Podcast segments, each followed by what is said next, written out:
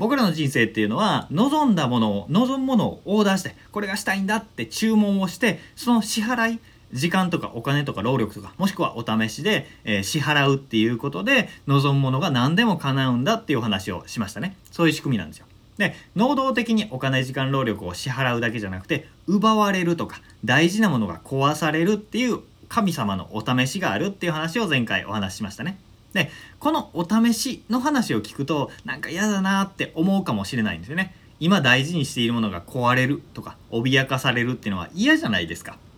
でも、えー、これはね経験したことある人は体感的にわかると思うんですけどお試しが終わってそれの先に望むものが手に入ったら失ったものを補ってあまりやるだけの豊かさがやってくるわけですよ。受験だったりスポーツだったり仕事だったり。っていう分野で、まあ、どんな分野でもいいので自分のお試しめんどくさい大変だとか、えー、今まで大事なしてたしてたものとか関係が崩れるってことを経験してでもそのまま頑張り続けて、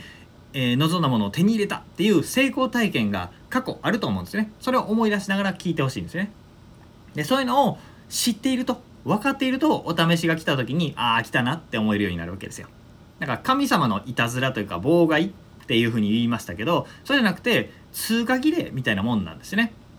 えー、そういう不安定な状況をお試しだと認識してそれを超えるとあ望むものがやってくるなって分かるわけです。で、えー、このねお試しが怖いからオーダーをしないっていう人もいるわけですよ。えー、なんか振られるのが怖いから告白しないとか、えー、なんだろう 失敗するのが怖いから起業しないとかねそういうえー、なんか失敗とか損失が怖いからチャレンジしないっていう人っていっぱいいるじゃないですか。でも、えー、チャレンジしなければしないで損失って起こるんですよ残念ながら。こういう自分はこういうことをしたいっていうオーダーを出してなくてもみんなと同じ日替わり定食みたいなねおすすめセットみたいな人生がやってきたとしてもそれプラスお通し代が取られるんですよ。居酒屋でありますよね最初になんか小鉢がピッて出てきてこれ500円みたいなお通しあるじゃないですかで人生はお通しカットできないんですよね。えー、お通しみたいな感じでただただ、えー、席に座っているだけで人生生きているだけでかかるようなお通し代みたいな損失だったり、えー、労力がかかるようになっているんですよね。だから、え何かにチャレンジせずに自分の望む人生をオーダーせずにちょこんと座っているだけでもお通し代取られて、えー、日替わりセット分取られてみたいな感じになってしまうので、まあ、どうせ支払いが発生するんだったら、まあ、とりあえず出された他の人と同じえー、お年とか日替わりセットをもそもそ食べるだけで終わるんじゃなくてお腹いっぱい自分が望むもの美味しいものを食べて代金を払う方がいいんじゃないかなって思うんですよ。つまり自分が望む人生ちょっと大変だったりとか面倒くさかったりとかでするかもしれないけど他の人とは違う自分が望む自分のこだわりだったり自分の価値観に合う人生を生きるってことがすごく大事なんじゃないかなって思います。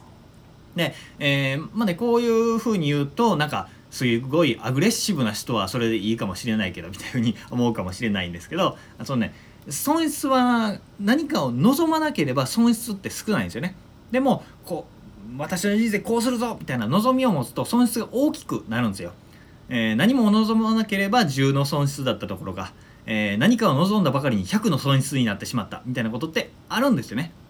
でも何も望まなければ10の損失で10の利益を得るみたいな感じなんですよね。だからトントン。でも自分が望むものをオーダーしてこれがやりたいんだって思うと100の損失を出して100万の豊かさを得るみたいな感じです。そんなぐらいの違いがあるんですよね。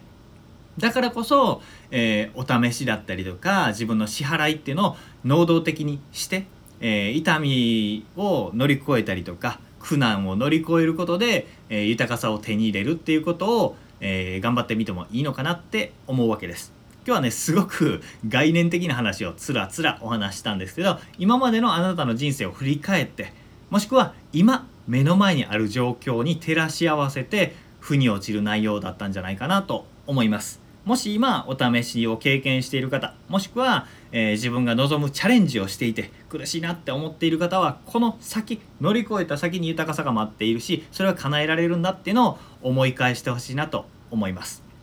えー、ぼーっとしてても日替わり定食出てきます。他の人と同じような人生ってなります。でも、えー、一回きりの人生なので、ね、それでいいのかなって思い返すえー、きっかけにしてもらえればいいかなと思ってお話しさせていただきました。えー、具体的なね人生の豊かさ、えー、豊かさを得方収入の増やし方っていう話もしたりとか時間管理みたいな話もしたり、えー、かと思えば今日みたいに概念的なお話もさせてもらってます。えー、全てがねあなたの人生が良くなって自分の望むものを叶えるためのお話につながっていますので